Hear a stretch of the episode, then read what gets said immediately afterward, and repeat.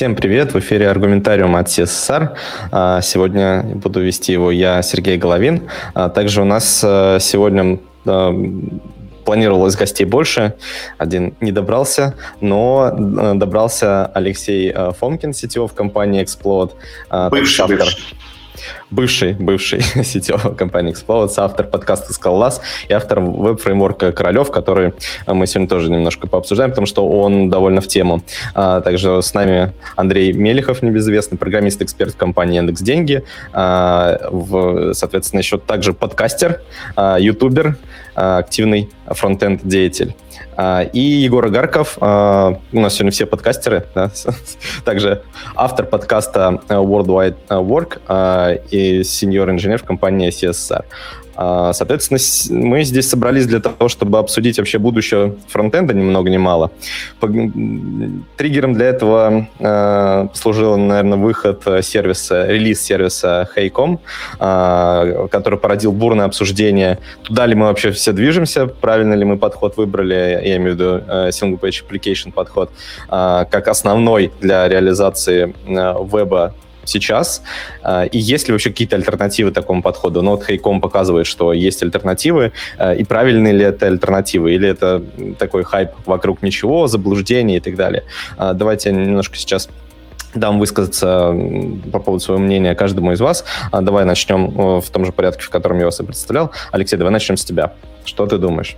Хорошо. Ну, собственно говоря, Э, вот то, что у Hey.com, разве это не single-page application? Мне кажется, это вполне себе single-page application. С той лишь разницей, что, как этот автор, э, как один из авторов выразился, то, что он on the wire, да, э, по проводу работает, то, что, он, что вся логика сосредоточена на сервере. При этом функционально для пользователя это single-page application, то есть это application, это не веб-сайт, где мы там переходим по гиперссылкам. Это именно приложение, которое реагирует э, на события клика и реагирует э, ну, как бы мгновенно, если пользователь находится близко к серверам. Вот. То есть мне кажется, что такой подход, который они выбрали, э, не отрицает совершенно single-page application, просто другой подход к разработке. Вот. Очень хорошо мне понравился On the Wire. Окей, да, ну мы это немножко тоже еще обсудим. На самом деле здесь, наверное, основное, конечно, различие это в том, что э, single page application сейчас рендерится на клиенте, э, но нужно ли это делать? Нужно ли их действительно рендерить на клиенте? Может быть, э, действительно стоит снова вернуть бизнес-логику на сервер, да и рендеринг на сервер вернуть. Э, Андрей, что думаешь ты по этому поводу? Я вот поддержу Алексея, что я тоже не вижу, почему это не single-page application. Вообще, тут надо наверное, сначала обсудить, что такое для нас SPA, что значит слово application, потому что сейчас называют вот этим словом, что не попадет, да, потому что если это рендерится на клиенте, это еще не означает, что это какой-то сложный application. Зачастую люди просто берут React, они привыкли делать на React и делают на нем какую-то формочку, которая абсолютно статичная, и что у них после этого появилось SPA. Для меня SPA — это только то, что пользователь не видит перезагрузки страницы, когда кликает по ссылкам. К нему это все приезжает, как в десктоп десктопном приложении. И в этом плане вот то, что сделали Hey.com, это абсолютно такое же классическое SPA, как и другие. Тем более, что вспомним, когда появился этот термин. Он в основном вошел в оборот, по-моему, когда Gmail запустился, и все увидели, нифига mm-hmm. себе, мы можем пользоваться почтой, у нас все как в нормальном десктопном приложении. И Hey.com — это тоже почтовый клиент. И плюс они использовали фреймворк Turbolinks, который пятая версия вышла в семнадцатом году или в шестнадцатом, а написана вообще кучу лет назад, ими же самими. То есть это не что-то новое. Они просто взяли старый рабочий подход и привезли его в современную реальность. И тут почему-то все удивились, а что, можно было не писать тонну клиентского JavaScript, чтобы все заработало? Ну, можно, мы так писали. Да, вот сейчас мы потом к этому вернемся. Можно-то можно, а стоит ли? А, Егор, давай еще твое мнение услышим на этот счет. Ну, вот, кстати, а, Андрей хорошо подчеркнул тему с тем, что а, надо определить, что вообще такое, ну, для, для нас значит термин приложения. Вот а, тут я как раз таки хотел заметить, что я, а, почему я стал фронтенд разработчиком, например, что я один из тех людей, кому очень лениво ставить всякие приложения себе на компьютер, там, Photoshop, все остальное. И то есть э, мне бы очень хотелось, чтобы большинство вещей, которые я делаю в обыденной жизни, я бы мог делать в браузере, чтобы я заходил на какой-то сервис и пользовался, да, то есть и в основном мы сейчас этого и можем достичь теми технологиями, которые у нас есть. Но все, но все, все, но все-таки большая часть интернета, она не является именно вот этими самыми приложениями. То есть мы не пользуемся мы не пользуемся какими-то большими сервисами там по типу Figma и каких-то других инструментов, которые очень узко специализированы. И вот они, в принципе, очень подходят под, под, под термин application, и для них использовать больше, ну, как бы э, серверные э, или клиентские рендеринги, использовать много кода, который будет загружаться пользователя, это нормально, потому что мы, ну, скорее всего, это ожидается. Но для большинства интернета использовать рабочие, я бы их назвал даже базовые тех, технологии вроде HTML и небольшого адреса в виде JavaScript, это вполне нормально. И да, это хорошо, что некоторые люди нам об, об этом напоминают. То есть, э, несмотря на то, что у нас такая очень большая доми, доминация из фреймворков в том числе. Ну, в основном это, конечно, React. Ну, а вообще кому-то сейчас э, реально мешает ли а, то, что даже простые какие-то, условно, не веб-приложения, а просто веб-странички а, написаны на тех же технологиях, на которых пишутся веб-приложения, условно, что вот, ну, пишут люди на реакте э, сложные приложения, потом захотелось сделать какой-то landing page, они сделали этот landing page также с использованием React, ну, там, не знаю, на Gatsby, например, а, или на Next. Э, и при этом, ну, чуть больше попало JavaScript кода в бандл, сделал, чуть больше, соответственно, выполнилось на стороне клиента. Настолько ли это критично? Вот, э, Алексей, что ты думаешь, э, так как, так, как человек самый далекий, наверное, от фронтенда из нас всех э, здесь присутствующих, но тем не менее с экспер, экспертизой в этой области. Но... Как тебе кажется, насколько это критично? У меня это вызывает э, исключительно, ну то есть это вопрос э, вкуса, что ли, я не знаю. У меня это просто вызывает отторжение. Мне не нравится, когда я вижу там супер простой какой-то application, да, который вот, вот реально две формочки. И когда я там открываю отладчик и вижу, что он там загрузил там 700 килобайт JavaScript, вот, еще порендрился в начале, там, прелоудер мне показал, подумал, сожрал мне батарейки в телефоне, вот, то есть нет, я понимаю, у меня там хороший там телефон свежий, э, на самом деле нет. Но, но он может у меня быть, то есть я, я готов там с этим мириться. Наверное, если бы я не знал, как это сделано, мне бы было примерно пофиг. Вот. Но так как я знаю, как это сделано, мне не пофиг, и мне тошнит от этого. То есть мне не нравится, как это сделано, почему, что, почему это вот должно работать так, почему это нельзя сделать проще, элегантнее. Вот, и самое главное, а, это, блин, не новый OS написать. Это просто взять и сделать нормально. Ну, э, нормально, то есть получается, что в принципе ненормально здесь только то, что мы больше JavaScript заносим в бандл.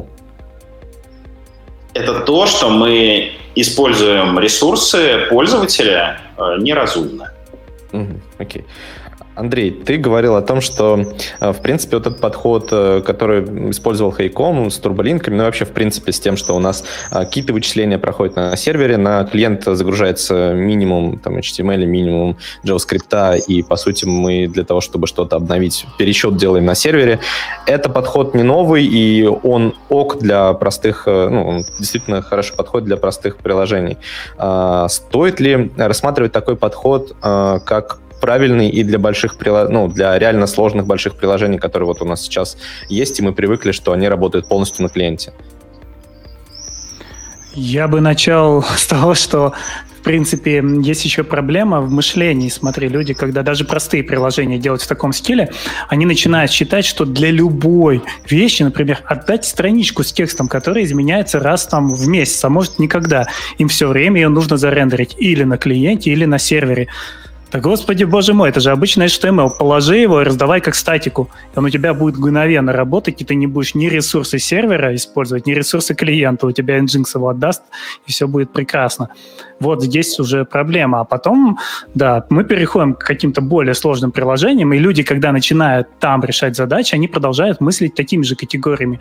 И очень все дико переусложняется, там, где можно решить все проще. Ну, то есть к приложениям на React у меня огромные претензии к тому, как они написаны. И можно ли там вот э, решить э, таким же подходом, как TurboLinks, в зависимости от того, какое это приложение. Разве простое приложение клиент для почты? Нет, это довольно сложное, но у него нет богатой UI-логики. Все-таки, если мы посмотрим, они постарались максимально все упростить, поэтому такой подход работает, когда нам нужно выгружать какие-то объемы контента, вот это контент-based. Если у нас все генерируется на клиенте, то да, это не подойдет. Но когда у нас контент уже лежит где-то на сервере, мы, конечно, можем его выгружать подготовленным и иметь с этого какой-то профит, и надо оценивать в разных случаях. Где-то это работает, где-то нет. И я бы вот еще добавил по поводу то, что Егор сказал, такие вещи, как Figma и так далее, мы можем разделять как клиент-серверные приложения, так и распределенные. Вот у нас появляется действительно сложный application распределенный, когда на клиенте крутится, можно сказать, полноценное приложение. У него даже бэкэнд может быть в браузере.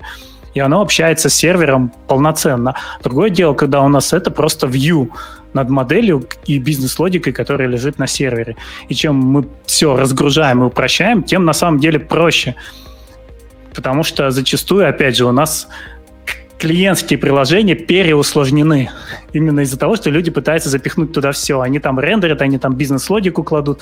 Если они вынесут это на сервер, мы придется побольше подумать, но результат будет лучше, я считаю. Вот у меня здесь архитектурная скорее претензии, и мне кажется, что такие подходы, когда у нас все должно прийти с сервера готовое, они очень упрощают архитектурные задачи даже в сложных приложениях.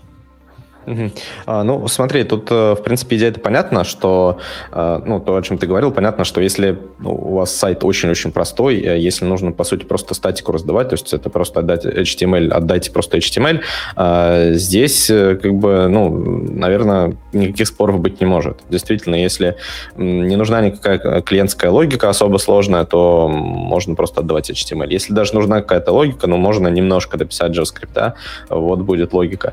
Но Дальше, если мы идем, то у нас будет всегда градация. То есть вот не очень сложные приложения, чуть более сложные приложения и очень сложные приложения. Э, во всех этих приложениях будет какая-то э, логика логика интерфейсная, бизнес-логика и так далее. И, по сути, вот э, то, что сейчас происходит в интернете, вот это как бурление, да, обсуждение и так далее, оно связано с тем, что есть два подхода, есть два лагеря. Те, которые считают, что нужно вообще стараться Э, максимум затащить на сервер, э, и по сути, веб-приложение, там, веб-сайт, это должен быть веб-сайт. То есть он ничего не должен знать про бизнес-логику, все, все вычисления должны происходить на сервере. А есть другой подход, когда мы говорим, что он все-таки должен что-то знать, и для удобства клиента, в том числе для удобства пользователя, а, мы хотим а, обогатить само приложение, чтобы какие-то часто повторяющиеся операции не происходили на сервере и, соответственно, были более отзывчивыми. И вот здесь мы можем рассматривать два варианта. Даже на примере того же веб-клиента, непосредственно э, какого-то а, email application, вот если мы берем какой-то условный хайком и условный, там, не знаю, Gmail, который полностью а, на клиенте работает, а, Принципиальная разница будет в них только в том, что тот, который на клиенте работает, он больше загрузит с самого начала, соответственно, больше там будет JavaScript, э, и он будет выполнять те же задачи, но при этом трафик э, экономить будет сильнее. Ну, сейчас как а, озвучу эту позицию, то второй э, клиент, который написан так, как Хайком, он очень быстро загрузится, потому что он сразу отдаст очень мало JavaScript, очень мало там, бандл сайз будет очень маленький, но при этом во время работы с ним будут возникать проблемы, что если у тебя интернет, соответственно, нестабильный, медленный, а, тебе там для каждой какой-то выполнения простой операции, например, там переход в письмо, открытие менюшки, ты будешь ну, ощущать какой-то дискомфорт, потому что все будет происходить не быстро, то есть будет тратиться больше времени, сам интерфейс будет неотзывчивый. Вот что вы думаете по этому поводу? То есть э, на самом ли деле нам нужно считать вот этот подход, когда мы выносим все на сервер, каким-то спасительным? Есть ли действительно в этом что-то такое, из-за чего сейчас стоит ну, как бы, спорить и говорить, что вот single-page applications, вообще подход application ов на клиенте, это что-то плохое, и давайте вернем все назад? Ну что, опять по порядку, да? А. Просто еще Егор не высказался после меня. А, ну, если есть что сказать Егору, Егор, говори. Но, если а, нечего сказать, то, в принципе, тут не обязательно порядок соблюдать. У меня уже со временем сложилось такое впечатление, что React, он больше про TX, чем про UX. Ну, то есть это больше был про developer experience. Потому что, как часто я, например, слышал, а, React там нам помогал, решать проблему с тем, чтобы мы сами не писали эти дом операции, да, все это React делает под капотом. Он сделал Virtual дом, чтобы нам было, чтобы нам было проще как бы все вот эти операции он проводить. Он сам все сравнивает, сам все рендерит, сам все показывает. Нам только нужно переписать нужные части логики. И вот в этом плане из-за того React, ну, из-за того, что React это больше про DX, чем про UX, его, собственно, и тащить почти везде, потому что это, ну, это удобно и легче его использовать. Соответственно, но при этом даже, я думаю, что люди а, это начали основать, и при этом тот же Gatsby сейчас и тот же Next.js, который сейчас называется VRCL, они сейчас имеют способы, чтобы вы свое, свою, свои странички могли рендерить в то есть не просто не вам дают э, серверный э, рендеринг, да, а они вам дают уже как бы сбилженные статичные стринчики, которые вы можете раздавать. То есть, как Андрей сказал, вот вам, пожалуйста, у вас получается обычная статика, ее гораздо легче раздавать. И со временем команда Facebook, я думаю, тоже начала это давать и уже начала приносить всякие вот эти полезные фичи, связанные с UX, то есть тот же current mode, файберы и все вот это остальное. То есть то, что не только помогает разрабатывать, но и делает лучше для пользователя.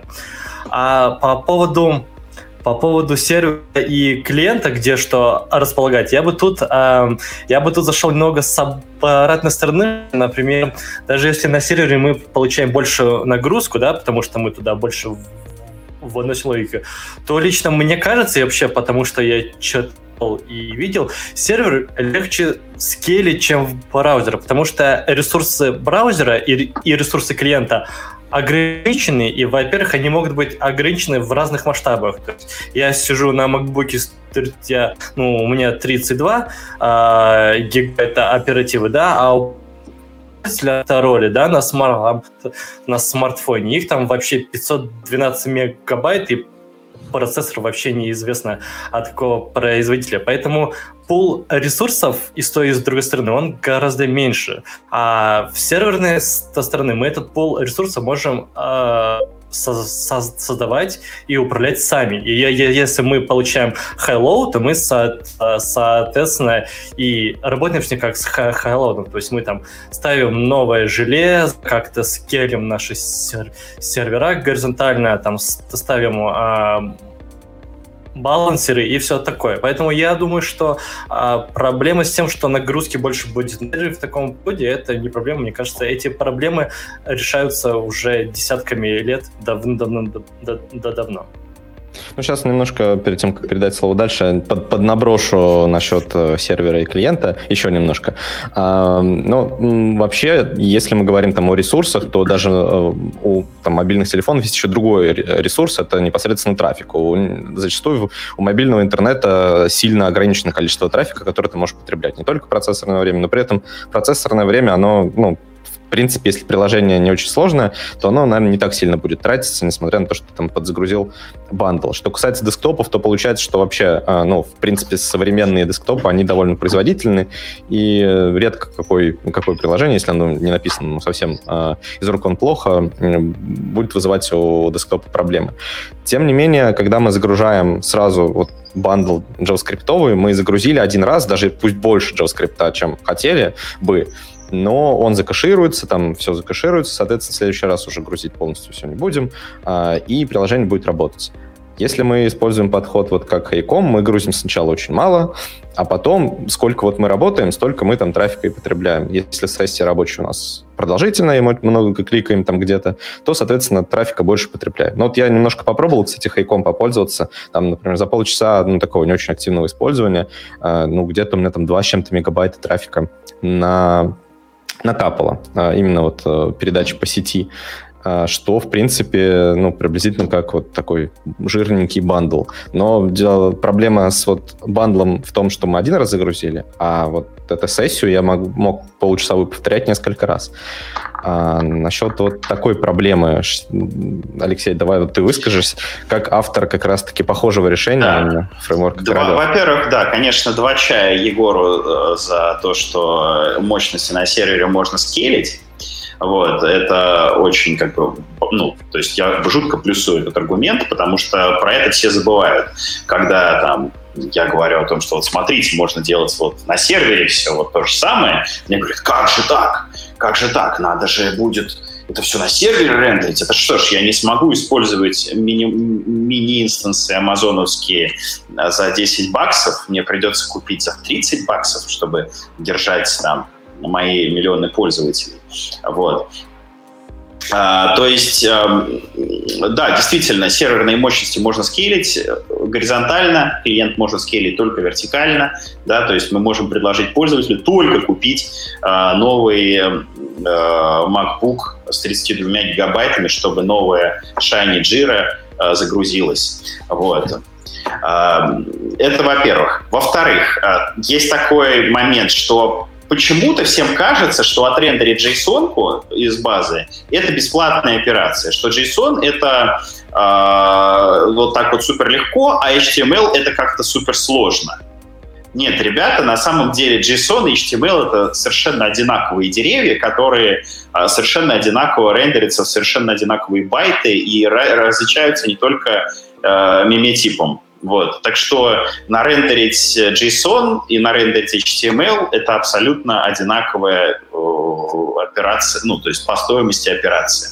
Вот, то есть, а, скорее всего, если померить на реальном приложении, не какие-то там синтетические тесты, вот, а именно на реальном приложении нагрузки будут сопоставимы между серверным рендерингом и, соответственно, а, рендерингом API. А, вот. А, тут еще такой момент, что, понятное дело, не, что, не все шаблонизаторы одинаково хороши, да, то есть, например, вот э, в мире скала, да, а, есть разные шаблонизаторы, и они различаются по скорости там десятки, а то и сотни раз на разных задачах. Вот. А, понятное дело, что надо сравнивать с самым производительным. Вот. А, Теперь про трафик. Э, очень такой момент, то, что вот э, так, э, ну, мы как постулируем, да, сейчас получается, что а, такие приложения должны генерировать больше трафика. Ну, возможно, да, Кейком сделан именно так, потому что он отправляет готовые HTML, и да, действительно, он генерирует много трафика. Но если мы будем общаться по какому-то JSON протоколу, да, то есть если у нас мы первую страницу отдаем в виде HTML, да, статику, да, статично, а дальше она оживает и уже э, идет общение с сервером, сервер присылает патчи, да, то есть не целиковые страницы, а он присылает патчи, которые применяются на страницу э, атомар, да, соответственно, если у нас там изменился какой-то один атрибут, мы присылаем изменения только этого атрибута. Если у нас изменился где-то текст, да, в каком-то узле, мы, соответственно, э, присылаем этот текст, а не целиком страницу, то, в принципе, это же будет то же самое, что отдать этот текст по опишке. Правильно? То есть а, потребление трафика тоже, я думаю, скорее всего, в таком случае, если применять такой подход, а, не сильно вырастет. Ну, тут есть еще вот пос- последний э, момент моего вопроса, да, это отзывчивость интерфейса. То есть понятно, что может быть действительно, если сессии будут короткими, там потребление трафика не сильно вырастет, оно будет сопоставимо с тем, что мы там, bundle этот загрузили, плюс-минус то же самое. Но окей, но если мы bundle загрузили, он уже загружен, и там какие-то операции на странице, она будет проходить на клиенте. И даже если у клиента будет нестабильный интернет и, или медленный интернет, то от этого отзывчивость UI никак не поменяется. Вот в случае с таким подходом получается, что отзывчивость UI напрямую зависит от того, насколько этот интернет быстрый и стабильный. Вот э, так ли это, или здесь э, есть какие-то подводные камни, которые на самом деле делают интерфейс, в принципе, по стабильности, по отзывчивости похожим на такой на интерфейс в single-page application, когда все рендерится на клиенте. Можно я продолжу, да? А, тогда да. На, да, с этим вопросом. Ну да, это так. Действительно, э, latency и вообще качество интернета очень сильно влияет на отзывчивость таких приложений.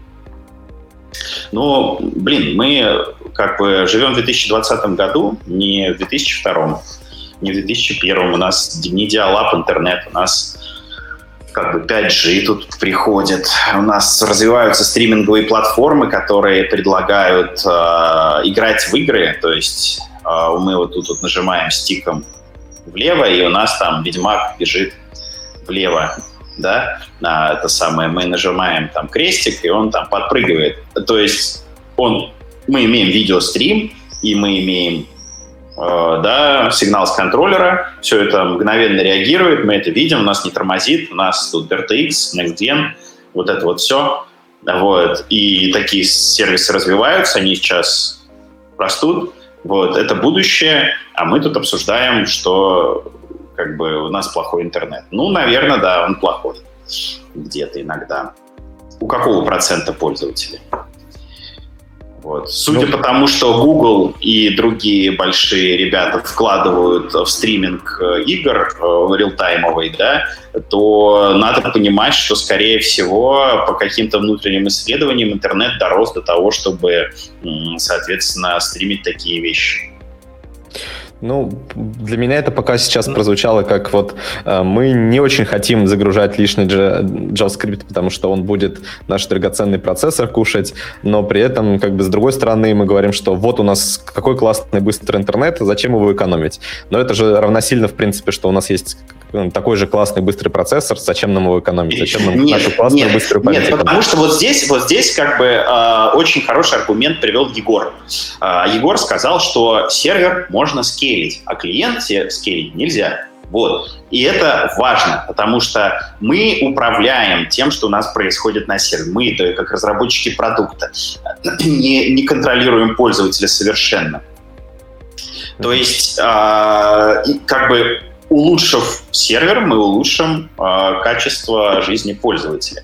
То есть, э, как бы вот разработчики Jira, да, э, преснопамятный, а, никак не могут улучшить наше качество, сколько бы они серверов э, не поставили. То есть она будет продолжать тормозить, потому что она а, вот так вот написана. Тут, кстати, еще один момент. То, что а, приложения, да, написанные с подходом таким вот э, сервер-сайдным, да, они всегда опираются на серверы. Они в меньшей степени опираются на клиент. И как бы ни разрасталась Jira, сколько бы они там говнокода не написали на сервере, она, ну, там, просто добавь железо, и она будет работать быстрее. Вот. А чтобы она хорошо заработала на клиенте, им нужно все с нуля переписать, чтобы она не тормозила. Они этого сделать не могут. Мы не можем сравнивать идеальное приложение э, SPA, написанное на JavaScript, мастерные JavaScript, которые все оптимизировали, убрали все э, сет-таймеры 55 раз там запрашиваемые эти самые дикшенери на старте, как это обычно делаются, всякие эти сбросы кэшев, вот, которые вроде как закэшированные JavaScript, но на самом деле везде стоит но кэш, чтобы, блин, при обновлении нечаянно мы не это сам. Ну, понимаете, да, вот это вот. Okay, да, а... то есть мы не, мы, э, то есть не идеальное приложение с э, сервер-сайт а, подходом, оно всегда будет неплохо работать у пользователей, если э, со стороны сервера добавят побольше железа. Но если разработчики SPA э, на JavaScript уйдут в разнос, добавят побольше зависимостей и добавят побольше загрузки JSON, то все может э, стать для пользователя нехорошо. Да, безусловно. Э, тут э, нам в чатике пишут, сразу ребята немножко сагрились на то, что ты сказал, что рендеринг JSON и рендеринг HTML — это одинаковые операции. Э, ну, Ислам, помоги нам вывести сообщение от Крикория. Вот. Соответственно, критика в том, что это разные операции по стоимости. Но тут я сразу подчеркну, если я правильно понял, Алексей, ты меня поправь, что Алексей имел в виду рендеринг со стороны сервера, то есть когда мы отдаем непосредственно HTML, отдаем непосредственно JSON, предварительно их зарендерим рендерив э, в формат, который мы будем, собственно, отдавать. А это, по сути, просто текст. И имелось в виду, что здесь разницы никакой. Безусловно, на клиенте это совершенно разные по стоимости операции. Отрендерить HTML, мы JSON как бы не рендерим на клиенте, но отрендерить HTML — это дорого, а принять JSON и сделать какие-то патчи — это уже зависит. А, Алексей, поправь меня, если я тебя... Да, ты, ты все правильно. Я говорил про серверные мощности, о том, что, ну, мы же говорили про нагрузку на сервер, да, то есть то, что вот вырастет нагрузка на сервер. Нет, она, мне кажется, она не вырастет. Андрей, а, вопрос к тебе. Вот э, как ты считаешь, действительно ли будет такой проблемой, вот если мы сейчас возьмем и перейдем э, в светлый мир э, где мы отказались от э, таких тяжелых приложений на JavaScript на клиенте э, и пришли к использованию подхода вот как там TurboLink, как вот э, фреймворка Алексея Королев, э, Phoenix фреймворк, когда у нас э, большая часть работы выполняется непосредственно на сервере, мы там вычисляем дифы или перерендериваем что-то на сервере, и вот та проблема, которую я озвучивал с трафиком, там, потреблением этого трафика, а, действительно она существенная? Или, в принципе, сейчас вообще нет никакой разницы? Вот что ты думаешь по этому поводу? Да, тут на стек столько положили, что снимайте, снимайте. А, во-первых, во-первых, поддержу Егора по поводу мощностей. На самом деле, я помню, у Твиттера была такая проблема, когда они перешли на рендеринг на клиенте полный, они воткнулись в то, что мобильные устройства просто этого не выдерживают. И они вернулись тогда к рендеру HTML и вставке уже готового HTML. Сейчас они от этого отказались, сейчас у них летит JSON. -чик. Я, кстати, совершенно не понимаю, каким образом JSON может рендериться быстрее, чем HTML, когда JSON мы тоже превращаем в HTML и точно так же вставляем в дом дерева. Нам Virtual DOM ничего не ускоряет.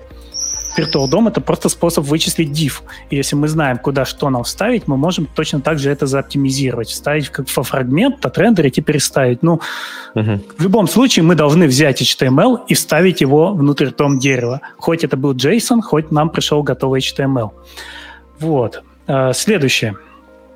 По поводу приложений. Смотрим, это продуктовый вопрос. Что у нас что мы хотим получить? С одной стороны, мы можем получить клиент-серверное приложение, и к нему не будет вопросов, например, таких как работа в офлайне. Или мы получаем сложное распределенное приложение, которое работает как полноценное приложение на компьютере. Да? Вот это, например, тот же самый Gmail. У нас нет интернета, мы можем писать письма. И здесь продуктовая задача, как оно должно работать. Вот если мы работаем, например, с деньгами, то мне совершенно не нужно работать с деньгами, когда нет интернета. Я просто не смогу ничего сделать, я не смогу ни отправить их, ни получить, ни даже на курс да, посмотреть. Это абсолютно бессмысленно. И в этом случае максимально прилетающие данные с сервера — это хорошо. Когда мы говорим о том, что вот пришел продукт и говорит, мы должны дать людям полноценное приложение, чтобы он летел в самолете, написал письма, вышел, подключился к Wi-Fi, и они улетели — то здесь совершенно другие вопросы, и здесь все работает иначе. Но сколько людей пишут такие вещи? Их не так много, там, я не знаю, ну, Мира, да, есть у нас, ну, Gmail, ну, Figma, но большая часть людей, которые что-то здесь пишут, даже та же самая Jira, да, вот, ну, ну зачем оно, чтобы работало в офлайне? Это только все сильно переусложнит. И поэтому я не считаю, что это действительно все сделает хорошо, если мы перейдем на такие подходы. Это в каждом конкретном случае. Один подход может улучшить, а другой ухудшить, и мы должны их рассматривать. Поэтому ну, это вот это задача человека, который продумывает проект, продумывает его архитектуру, сесть, почесать голову и решить, как он будет работать какие у него изначально постановки к этому проекту. Ну, а если действительно какая-то существенная разница? Вот э, мы сейчас обсуждали долго, что у нас, в принципе-то, и компьютеры быстрые, да и интернет быстрый, и все у нас э, быстрое. И, с одной стороны, мы имеем один вариант э, приложения, который, в принципе, сейчас ну, показывает, что такой подход работает. Да? Когда у нас вот есть JavaScript на клиенте, как бы все работает, особо серьезных проблем у реальных пользователей, не у программистов, это не вызывает. Обычно про свою боль использования вот таких single-page application пишут программисты, когда они просто просто видят э, в DevTools, что у них грузится там мегабайт JavaScript, и все, для них это прям больно наблюдать эту картину, хотя там грузится он э, очень быстро, а если закэшируется, то практически не грузится. А, с другой стороны, у нас есть подход, где, ну, есть, соответственно, рендеринг на стороне сервера, вообще, в принципе, вычисление на стороне сервера, и там другие ресурсы потребляются, и, соответственно, в итоге мы получаем два приложения, которые для конечного пользователя работают абсолютно одинаково. Стоит ли вообще здесь переживать, что мы выбираем? А, и действительно ли вот там какая-то продуктовая постановка вопроса может на это повлиять? Условно, ну, возвращаю вопрос э, снова Андрею, Яндекс, взять Яндекс деньги. Вот если переписать сейчас, я не знаю, кстати, как сейчас у вас реализован Яндекс деньги, но если переписать сейчас на подход, э, который постулирует Хайком э, Яндекс деньги, будет ли какой-то существенный выигрыш от этого? Так, ну, кстати, вспомнил еще про бандлы. Ты говоришь, bundle загружается один раз, но если мы релизимся весь день, то bundle ы mm-hmm. тоже обновляются, и у них еще и новые хэши прилетают. Ну, может быть, code splitting здесь спасет. По поводу того, как мы работаем. У нас часть сервера работает по-старому, когда у нас все рендерится на сервере, часть работает по-новому, где все происходит на React е. Какие здесь в разных случаях минусы? Ну смотри, мы изначально пришли к тому, что у нас очень много рендерится на клиенте именно из-за сложности интерфейса. У нас были постановки продуктовые о том, что это должно быть очень отзывчивым, и мы от бедности вынуждены это все делать на клиенте. И во многом, конечно, было бы гораздо проще, если бы оно все лежало в одном месте где-то на сервере, потому что тут же за этим прилетает требование, а теперь оно должно еще рендериться на сервере и отдаваться. А, для поисковиков, да, у него должны роуты шариться между приложением на сервере там, на экспрессе и реактом, да, разные роутеры, а они должны друг о друге знать. И все это сильно-сильно усложняет. То есть э, я все-таки считаю, что надо брать одну конкретную задачу и по ней смотреть. Когда делают очень простые приложения, очень сложно, да, это скорее просто делает больно программистам, которые на это смотрят. Для пользователя, ну, никакой разницы нет. Он просто будет думать, что интернет такой плохой, что у него вот все так плохо работает. Но если здесь, опять же, ей все обвешено метриками, то может оказаться, что вот у нас есть два новостных сайта. Вот возьмем, например, Медузу, да, вот они сделали приложение, которое тормозит на этом, на Flutter, и сайт, который работает быстро. Посмотрим, зайдем в рейтинге в App Store, где их там в двоечку загнали за то, как оно тормозит, то есть пользователи проголосовали. А если бы у нас было, скажем, два сайта, быстрый новостной и медленный новостной, то люди бы проголосовали рублем, уйдя на быстрый сайт. Вот так вот. То есть э, изначально нравилось программистам, да X классный, но в итоге потеряли деньги. Угу. Ну, а вот про вопрос, если переписать э, сейчас Яндекс, э, Яндекс деньги на вот, технологии на Королев. похожие. На Королев, да, на Королев, на Phoenix Framework, на Турболинки. Вот на подход на такой. А будет ли какой-то выигрыш? Ну, на твой личный взгляд, понятно, что, наверное, сложно сказать так сходу, но вот я не Для вижу меня... у нас мест. Ну, где-то где мы и стараемся максимально рендерить на сервере. У нас нету полного SPA, то есть у нас очень много перезагрузок страниц. А вот э, вспомним опять же то, что сейчас э, все разрабатывается как микросервисы. Это очень много команд. Если мы начинаем все пытаться собрать в одну большую страницу, то мы получаем, ну, я видел такое, когда у нас 5 ангуляров, например, на клиенте загружается, потому что этот кусочек одной команды написан, это другой, это третий, это четвертый. Вот здесь бы склеить это все из HTML или просто сделать множество разных страниц, и все было бы лучше для пользователя. Поэтому мы вот где-то посередине стараемся балансировать. Где-то у нас это перезагрузка полная, в которой работает отдельная команда. И дальше еще одна перезагрузка полная, там другая команда работает. И это позволяет, например, ну, не так сильно голова болит за рассинхрон по версиям библиотек, потому что визуально-то они почти одинаковые, и пользователь даже не заметит. Ну и здесь, опять же, я считаю, что когда мы говорим о сервисах, работающих с деньгами, для пользователя не так важно, сколько мегабайт ему выгрузилось, как то, что у него платеж прошел корректно. Вот от этого ну, здесь надо писать. Да, здесь я полностью согласен. В принципе, кстати, очень интересная идея насчет э, микрофронтендов, да, то есть э, фронтендеры давно думают о том, как будем сделать микросервисы во фронтенде. Вот, в принципе, если у нас будет приложение, которым просто будет получать на стороне клиента там либо патчи, либо непосредственно HTML, и врендеривать его в конкретные места, то что рендерит это, эти патчи или HTML на бэкэнде вообще не имеет значения уже, получается. То есть это может быть как один большой сервис, так много маленьких и так далее. И в целом вот эта проблема с пятью ангулярами, она тоже решается, потому что это может быть действительно пять условных серверных ангуляра разных версий в разных приложениях, тем не менее мы получаем очень легковесное, быстрое приложение на стороне клиента. Но э, тут еще один момент, который хотелось бы обсудить, а, и Егор уже, на самом деле, его частично затронул, и вот э, ты, Андрей, а, почему, ну, как бы, ты говорил, что проголосуют рублем, там, и вообще пользователи выберут, там, кто-то выберет какой-то определенный подход, который более эффективен. Почему вот сейчас сложилось то, что сложилось? Почему мы имеем приложения, тяжел, ну, такие тяжелые бандлы на клиенте, вместо того, чтобы использовать э, ну, там, либо классический подход MVP на сервере, либо вот этот новый подход, э, относительно новый, потому что он на самом деле тоже уже очень старый, с турболинками, с обновлением э, фронта там, через вычисление div на сервере.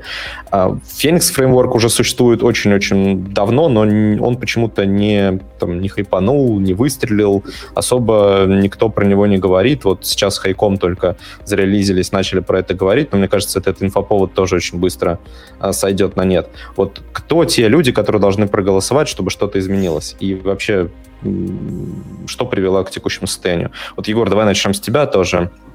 Поговорим немножко на эту тему. А, а, ну, к вопросу к тому, почему так сложилось, я думаю, что а, ну, наверное, это так, так, а, так сложились мнения разработчиков, они двинулись за той технологией, которая показалась им ну, наиболее эффективной. То есть это так же, как, э, на, на, на, наверное, когда-то рынок PHP был очень сильно перегрет, потому что было очень много всякого, ну, очень много сервисов было написано на PHP, насколько я знаю, потому что я вот, например, когда давно приходил в программирование, там как раз-таки вот именно PHP а, был очень тренд, трендовым, и до сих пор множество сервисов на них ну, э, до сих пор как бы э, живут.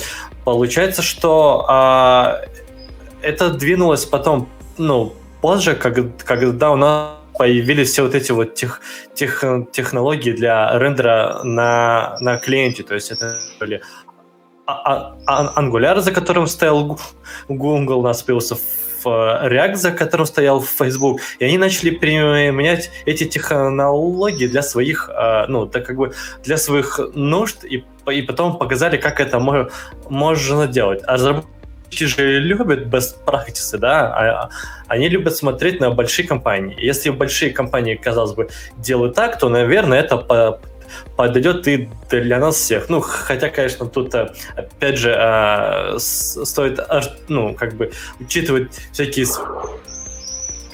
специфичные задачи для этого. Но все-таки а, тут э, все сложилось именно потому, что были компании, которые про протолкнули вот эти подходы в большие массы, а мы их уже подхватили. Ну и опять же, я напомню, что большинство из этих фреймворков, они именно по большей части именно были удобны с точки зрения разработки. А удобство разработки ускоряло сам, ну, сам, саму скорость разработки, а значит, э, а значит, разработчики могли быстрее прототипировать, быстрее выпускать, и, соответственно, time to market у нас рос, и, ну и получается, как бы бизнес может быстрее выйти в деньги.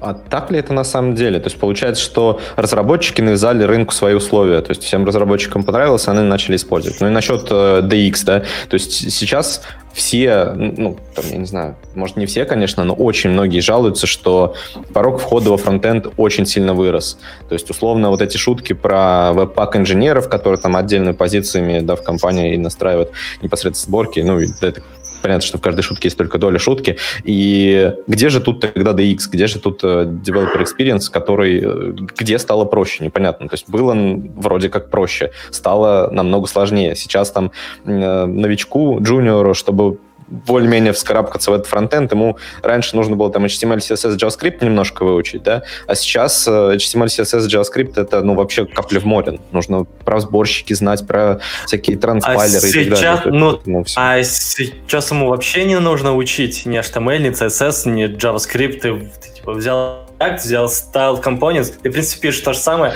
в одном и том ну, же это... файле, тебе не нужны базовые технологии, у тебя само все трендится. Ну, как бы, да. Да не, ну, это, базовое понимание это, это тоже как бы одна из тех долей шутки. Ну да, да, это все понятно, но тут вопрос в том, действительно ли разработчики навязали все-таки. Может быть, бизнес захотел, потому что, ну, раньше был, например, Ruby on Rails очень сильно популярен, э, и разработчики его очень любили, ну и вообще, в принципе, это такая была очень хайповая технология в то время, когда вот были вот эти MVP фреймворки, ну, в том числе на PHP и не только, э, и Ruby on Rails там конкурировал с Django, и оба фреймворка были супер популярны, Сейчас они скорее нишевые продукты, но неужели разработчики взяли так и типа перестали любить э, Ruby on Rails. Может быть, бизнес все-таки захотел, чтобы у него были там другие приложения на непосредственно доступные пользователю. Не те, которые были раньше, а вот эти новые single-page application, и, возможно, у них все-таки есть, у них у single-page application приложение на клиенте. Тут, чтобы не путаться, потому что мы в самом начале сказали, что single page application, который там Haycom, это тоже single page application. Вот те приложения, которые на клиенте работают, может быть, у них все-таки какое-то преимущество было э, там, перед э, старыми классическими приложениями, которые работали с сервером. И сейчас, возможно, есть такое же преимущество перед приложениями, которые там можно на Королеве написать или на Phoenix фреймворке. Вот, э, давай, Алексей, что ты думаешь по этому поводу?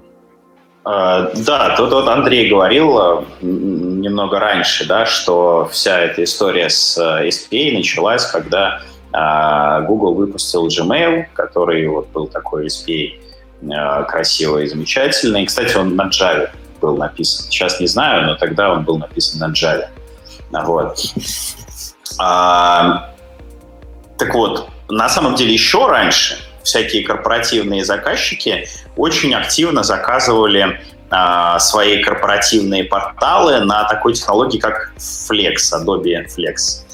Вот. Это поверх флешплеера был такой фреймворк, с помощью которого можно было с помощью там, DirectXML и языка ActionScript создавать э, богатые интернет-приложения. Такой был термин Rich Internet Applications. Вот, а, то есть э, со, со, все, со всякими замечательными эффектами, с CSS, вот, э, JavaScript и ну, современным веб-технологиям до э, того уровня, как, ну, пока, ну, как раз сейчас примерно уже достигли. Вот. То есть я к тому, что да, а, я согласен с тобой, а, не согласен с Егором, то, что на самом деле спрос со стороны бизнеса, спрос, со стороны пользователей. Пользователю удобнее работать с application, который похож на десктопный, который мгновенно реагирует на его запросы. Да? То есть перезагрузка страницы — это плохо.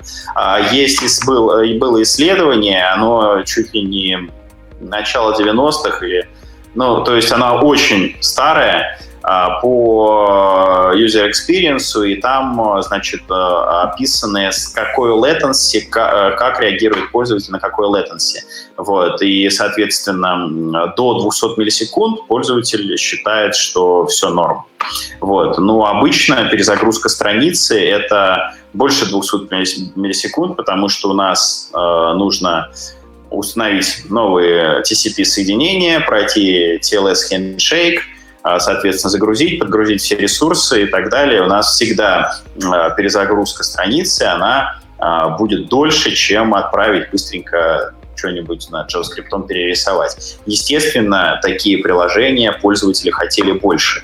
То есть я думаю, что дело не в developer experience. И да, если бы вы попробовали, ну, я думаю, большинство не пробовало писать на том, вот на чем был написан, например, тот же Gmail. Это а, такой, э, э, такая библиотека от Google а, GWT. Вот. И там так довольно мрачно все было. на Java, на шестой. Там даже лямп нет, ребята. Вот. О каком developer experience может быть речь? Вот. А, и да, если бы Developer Experience э, играл такую важную роль, то все бы сейчас уже перешли на LeafView, Phoenix, да, Phoenix, э, LeafView и на Королев. А, вот. А, и на, не знаю, у Java тоже есть V1, например, на V1 все перешли. Почему? Потому что гораздо проще писать, э, когда у тебя прям вот бэкэнд под руками, да, то есть тебе не нужно опишечку градить, ты прямо сразу же можешь к кавке присосаться, получать оттуда ивенты, сразу в базюльку сходить, сразу какой-нибудь микросервис сходить, запросить оттуда что-нибудь.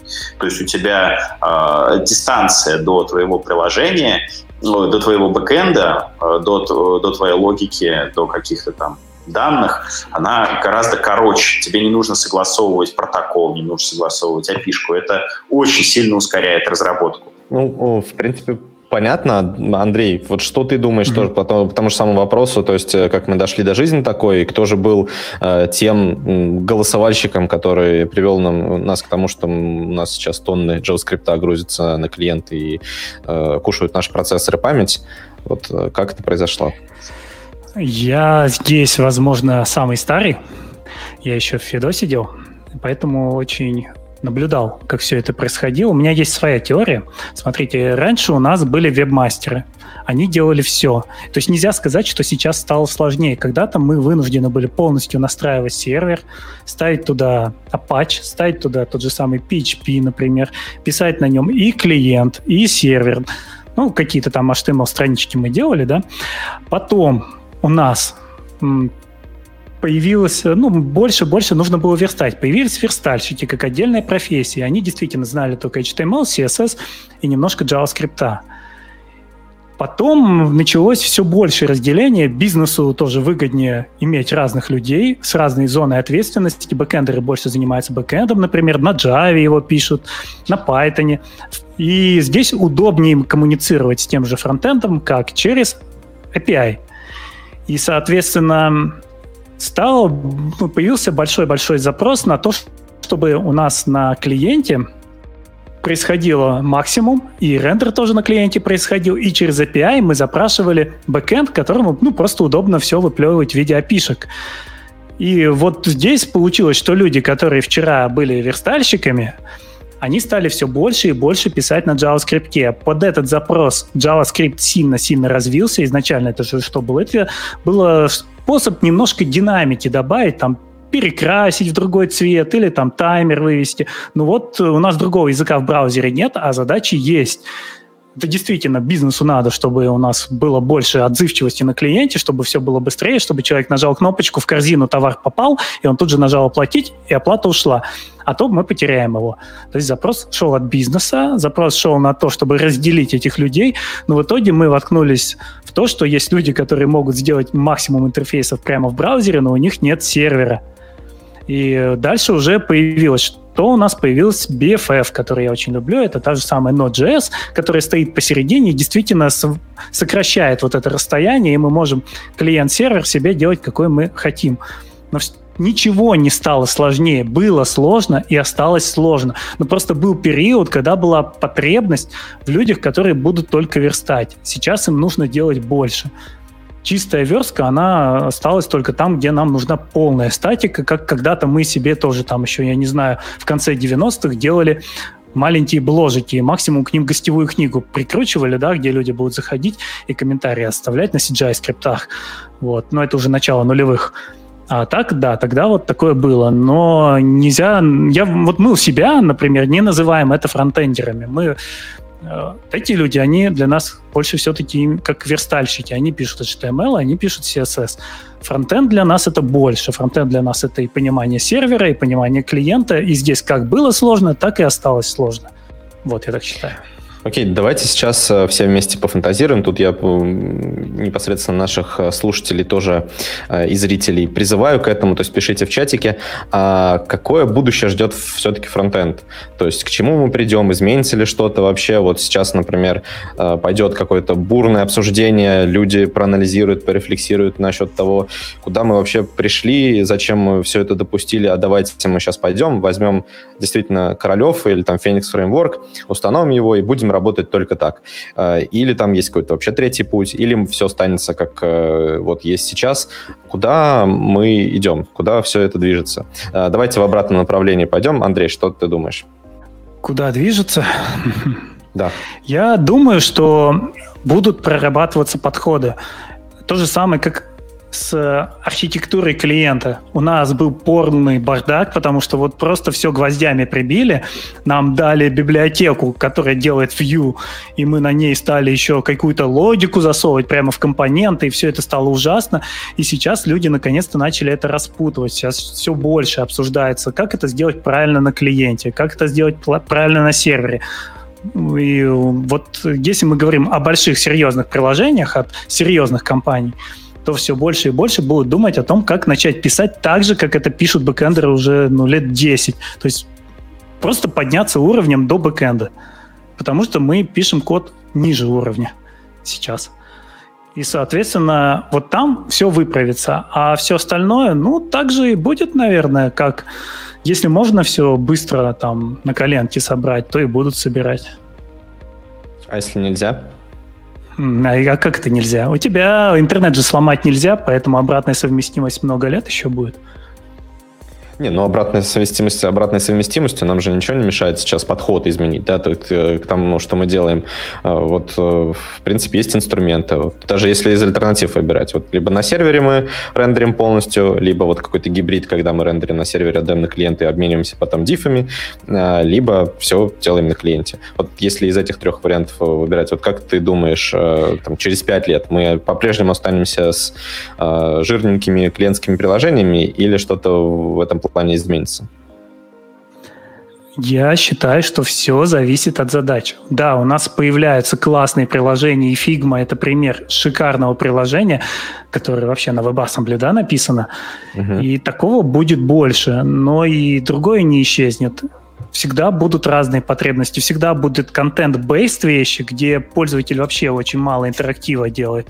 И всегда будут вещи, когда мы максимум увозим в браузер, потому что это уже показало себя как самый дешевый способ создать кросс-платформенное хорошее приложение. Поэтому таких вещей будет больше. То есть я считаю, что того, что рендерится на клиенте, со временем станет все больше и больше. Никуда от этого не сбежать. Прежде чем мы передадим слово дальше, вот, Ислам, давай выведем э, комментарий Константина. Э, прошу прощения, если прочитаю не так от Пущенникова или от Пущенникова. Э, наверное, это вопрос был э, к Андрею непосредственно.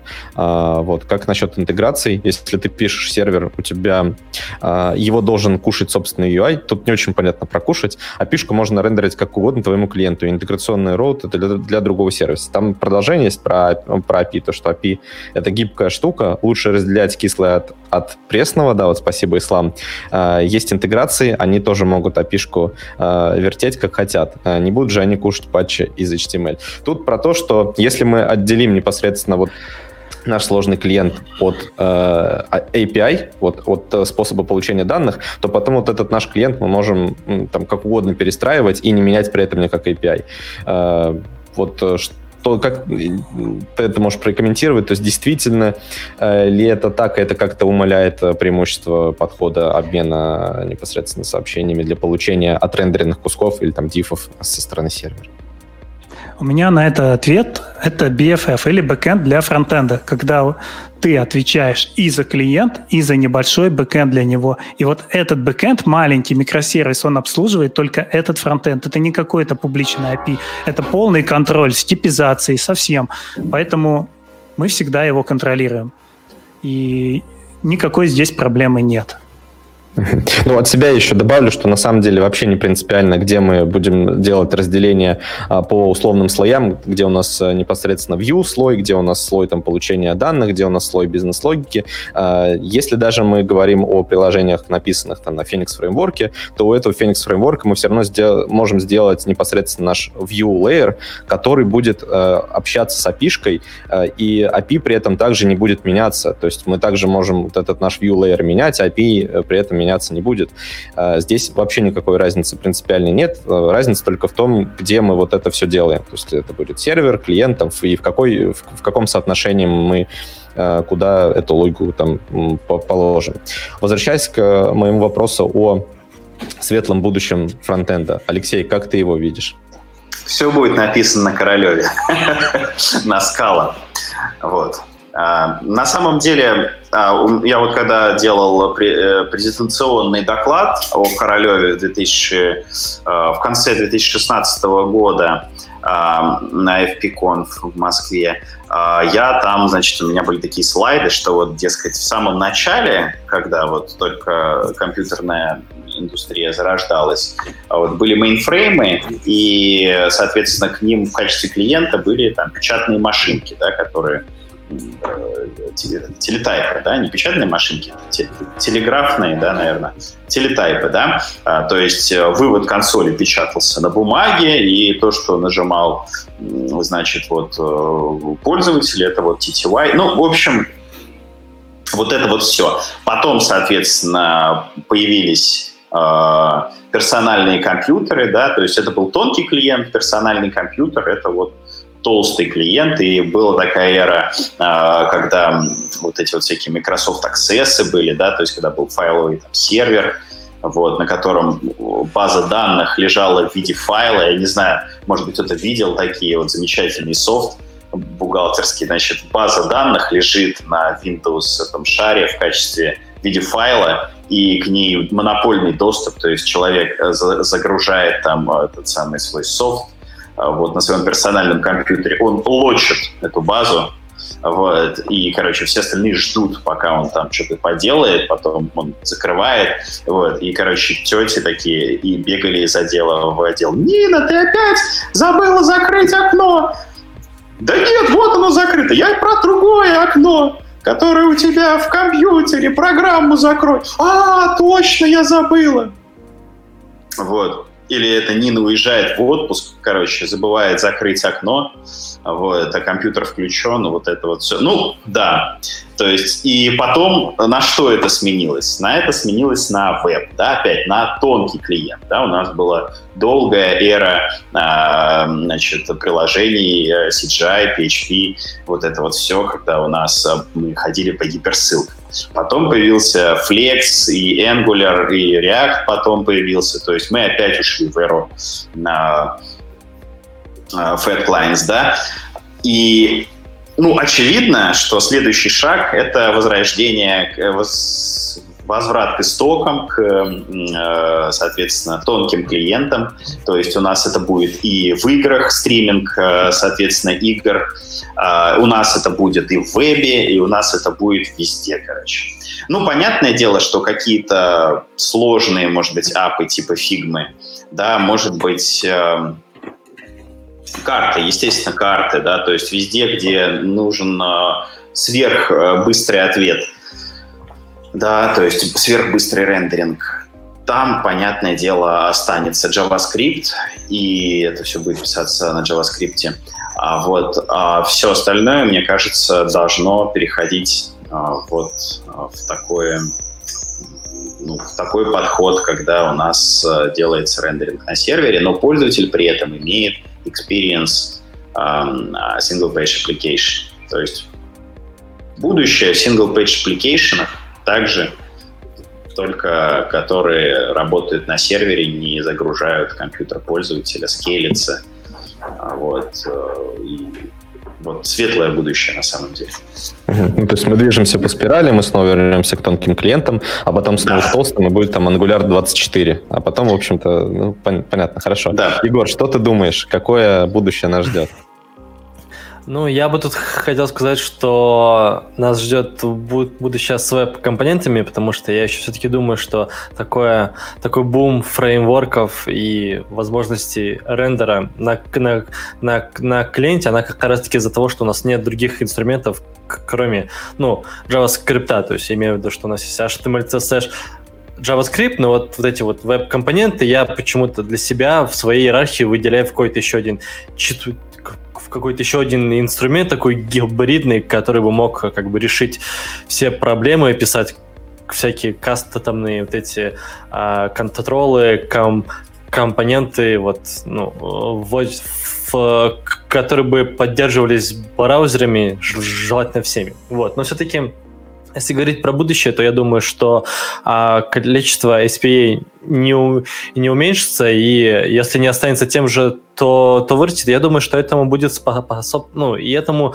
способствует то, что а, браузеры сами по себе, они расширяют как бы свой функционал и дают еще какие-то доп- доп- дополнительные инструменты для того, чтобы мы могли писать эти приложения как качественнее. Вот сейчас, например, пока мы э, разговариваем, вроде бы э, еще идет WebDev, э, ну, какая-то конференция Google, она вчера началась. Вот я ее смотрел вчера и сегодня немного, и большая часть из того, о чем они там рассказывают, это как раз-таки про метрики. То есть они рассказывали про свои новые фичи в Lighthouse, про всякие метрики новые, и про то, как за этим следить, что на это влияет, и как вообще с этим работать. Поэтому я думаю, что с учетом того, что у нас будет больше информации и больше ну и больше того, как, э, как мы можем этим управлять и за этим следить, я думаю, что в конце концов э, это позволит как-то улучшить, ну, с, сами приложения, но, скорее всего, от них э, как бы отказываться никто не будет, потому что, как уже говорили, это удобнее для, ну, для пользователей в каком-то плане. И хоть мы и можем это симулировать, используя какие-то другие инструменты, я думаю, что с точки зрения ну, на клиенте это, это все еще делать как-то проще, учитывая, если мы сможем потом применить про, про, про, правильные подходы к архитектуре, как упомянул а, а, а, а, Андрей. Вот. Но вообще в, в, в, в, в идеале я вижу, как э, PWA еще разовьются во что-то более понятное и внятное, и тогда, и тогда, возможно, проблему с bundle ами, проблема с bundle ами будет не такой актуальной, потому что если человек может устанавливать свой сайт, ну вот это вот э, веб веб-приложение из браузера себе в смартфон или еще что-то, то он априори соглашается на то, чтобы ска- скачать весь bundle, и неважно, сколько, сколько он будет, потому что если пользователь себе его устанавливает, то значит он закачивает весь bundle, и мы его кэшируем, ну и как бы и используем его. Поэтому э, я думаю, что здесь э, должны появиться то, ну, по, в итоге думаю, что должны появиться только более удобные и лучшие инструменты для того, чтобы продолжать та, та, также писать single-page applications. Вот. Ну, то есть, э, в принципе, из того, что я услышал, получается, что ничего нового в будущем-то нас и не ждет. То есть, либо мы продолжим делать все так же, либо вернемся э, к истокам э, того, что мы делали раньше. И, ну, я думаю, принципе... что это все-таки будет какой-то а, момент, а, ну, то есть это будет даже ка- какой-то момент осознанности. То есть то, что говорил Андрей, то, что все зависит от задачи, и то, что говорят mm-hmm. еще некоторые люди, то, есть, например, Ситник, там еще кто-то, то есть что не используйте фреймворки для ваших блогов и всего остального для са- сайтов. Вот я думаю, что вот этот вот эту пропаганду осознанности и правильного использования инструментов ее нужно продолжать, потому что это, это реально лучше влияет на, на чистоту э, страниц, то есть использовать э, простые инструменты и статичные страницы вместо React будет лучше, чем использовать React везде. Ну, здесь я полностью согласен, в принципе, это, наверное, относится ко всему, то есть э, подбирать инструмент под задачу – это вообще хорошая идея всегда, это, это вообще не касается исключительно фронтенда, это касается вообще всего, то есть э, лучше выбирать тот инструмент, который лучше подходит, э, чем тот, который более популярен. Ну и, наверное, тоже от себя немножко добавлю вот по этому вопросу, что полностью согласен с Андреем, мы это еще немножко затрагивали раньше в предыдущем нашем обсуждении, опять-таки с Андреем, что, наверное, изменится только какой-то взрослость фронтенда, да, то есть он станет более более взрослым, то есть мы будем больше уделять времени а, проектирую архитектуры наших систем в целом, в том числе и фронтенд части этой, э, этих систем. А уже где это все будет дело рендериться, э, не столь принципиально. А, ну и да, э, хотелось бы сейчас, наверное, в, переходить потихонечку к завершению и в целом дать всем сказать, э, что не успели сказать. Соответственно, предлагаю в том же порядке пойти. А, Андрей, давай начнем с тебя. Я еще хотел сказать, что пример Хейком показал, что веб остается свободной платформой в отличие от приложений. И в связи с этим могут быть еще и развороты в сторону того, чтобы делать больше сложных приложений, которые работают как полноценные, да, потому что, ну, что у нас произошло с Хиком? Они попытались выложить в Apple Store, и Apple их зарезала, и они там бодались, я не знаю, сколько дней. Сейчас то же самое происходит с Facebook, что Apple не пускает их какой-то там мессенджер очередной в Apple Store, и они снова ругаются. У нас есть веб, с которого все могут поставить себе приложение, и оно будет работать, если у вас браузер его поддерживает. Вот здесь еще есть потенциал для роста сложных приложений со сложной логикой на клиенте, что многие об этом задумаются. Потому что Хейком, он уже работал у тебя в браузере, но ты его не мог поставить как приложение. Ну и, пожалуйста, открыл в браузере и пользуйся.